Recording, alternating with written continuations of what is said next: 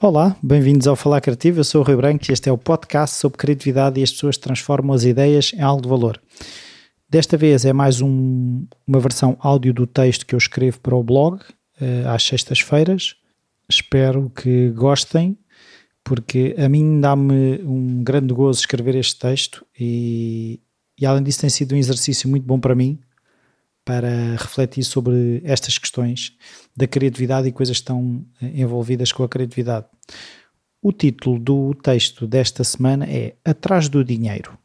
Quando os banqueiros se juntam para jantar, discutem arte. Quando os artistas se juntam para jantar, discutem dinheiro. Oscar Wilde. Também andas atrás do dinheiro. Eu tenho andado e não tem sido nada produtivo, nem interessante, nem agradável. Quando comecei o podcast era um hobby, um side project, algo que fazia para além do meu trabalho das 9 às 6. Era algo que queria explorar, uma área que me interessava, um assunto que queria aprender mais, a criatividade, e pessoas que queria conhecer. Tudo isso consegui, explorar o meio podcast, aprender mais sobre a criatividade e conheci pessoas que admirava e admiro, mas os problemas rapidamente surgiram. Cerca de um mês depois de lançar os primeiros três episódios, fui parar ao desemprego e estava cheio de esperança. Achava que essa coisa do empreendedorismo, que estava na moda, que também eu iria conseguir transformar o meu novo projeto numa forma de subsistência. Por que não?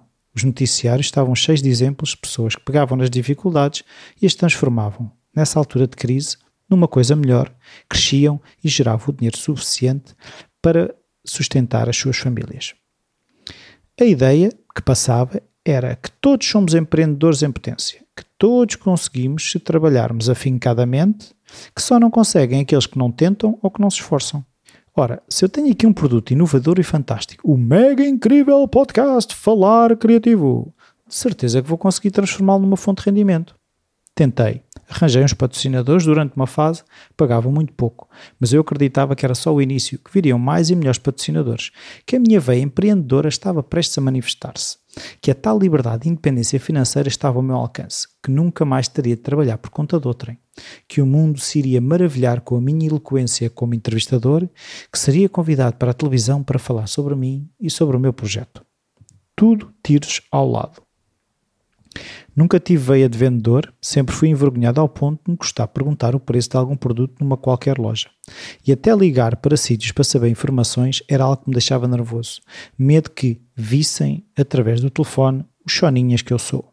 Uma tal falta de assertividade e confiança que é incompatível com a mente e atitude empreendedoras. Se não tenho veia de vendedor, como achei eu que iria conseguir vender a minha ideia e produto? Pois, não consegui. Foi uma altura complicada, a gastar tempo a andar atrás do dinheiro, a não me focar naquilo que era importante, o podcast, gastando energia numa coisa que me era estranha, o vender-me. E se ninguém comprava era porque eu não valia o dinheiro. Erro gigantesco. Misturar o que sou com aquilo que faço. Não sou aquilo que faço, da mesma forma que um berbequim não é os furos que faz. Claro que há algo de nós naquilo que fazemos, e melhor será quando mais de nós tiver.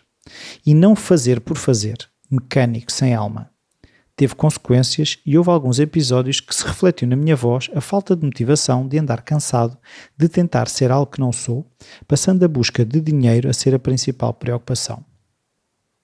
Não digo que o dinheiro não seja importante. Todos precisamos dele para nos alimentarmos, para ter um teto para dormir, para ter água e eletricidade. Mas se o motor for a busca de dinheiro para sobreviver, estaremos a dar o melhor de nós? O modo de sobrevivência torna-nos mais agressivos, mais egoístas. Se eu comer significar tu não comeres, lutas haverão e um de nós acabará por não comer. Segundo o psicólogo Abraham Maslow e a sua pirâmide das necessidades, o patamar da criatividade está no topo, depois de estarem asseguradas outras necessidades: comida, segurança, ligação. Claro que todos conhecemos exemplos em que a necessidade aguçou o engenho, que alguém se viu numa situação limite e, ao confrontar-se com isso, teve de ser inventivo e encontrar uma solução. Mas acho muito sinceramente que são as exceções que confirmam a regra. As situações limite também servem para nos confrontarmos com as nossas crenças relativas ao nosso valor, ao dinheiro e qual a nossa verdadeira capacidade para o gerar. Há artistas, criativos que já entrevistei, que preferem manter o seu lado criativo como hobby, não o tornando no seu meio de subsistência, sendo as suas decisões criativas mais independentes, pois os ricos que correm não põem em causa se vão ter comida e teto, e essa liberdade é extremamente confortante.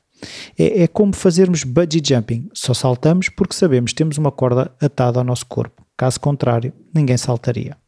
Os miúdos também são muito mais corajosos na presença dos pais. Até os próprios cães são mais altivos e agressivos quando estão à trela por saberem que os donos estão lá para os defender. Sei de alguns casos de pessoas que fazem muito mais projetos por ter uma base financeira mensal garantida e por isso arriscam, não andam a correr atrás do dinheiro. Correm sim atrás de gerar valor, de se sentirem vivos a fazer aquilo em que acreditam, de experimentarem só porque sim, nunca se esquecendo dessa forma por que razão gostam tanto de criar, de fazer aquilo que amam. Num documentário que vi recentemente, Winning, cinco atletas lendários nas suas áreas falam que nos momentos em que tudo estava em causa, que a pressão para ganhar era enorme, Aquilo que os fez manter a concentração e a calma foi lembrarem-se da razão por que amavam tanto o seu desporto, o gozo que tinham de estar a brincar à sua brincadeira favorita. Significa que só devemos fazer o que gostamos? De preferência, sim. Mas aquilo que é importante é o dinheiro não ser o motor, porque aí vamos estar sempre a correr atrás, nunca a liderar, nunca na vanguarda, nunca de peito aberto, de sorriso na cara. Vamos estar sim de punhos fechados, de dentes cerrados, corpo tenso, a ser arrastados pela promessa de uma recompensa que pode nunca chegar. No livro Real Artists Don't Starve, os verdadeiros artistas não passam fome, o Jeff Goins fala que a mentalidade não deverá ser fazer arte para ganhar dinheiro, mas sim fazer dinheiro com a arte para podermos fazer mais arte, que é isso, no fundo, que a maior parte dos artistas querem. Achas que o Cristiano Ronaldo continua a jogar a bola porque ainda não tem dinheiro suficiente? Achas que o Roger Federer continua a jogar ténis porque tem medo de passar fome? Achas que os Rolling Stones precisam de andar a fazer turnés aos 70 anos para pagar as contas de supermercado? Pois, eu acho que não. Se queres fazer aquilo que gostas por muito tempo, é necessário que faças porque queres, não porque tens de.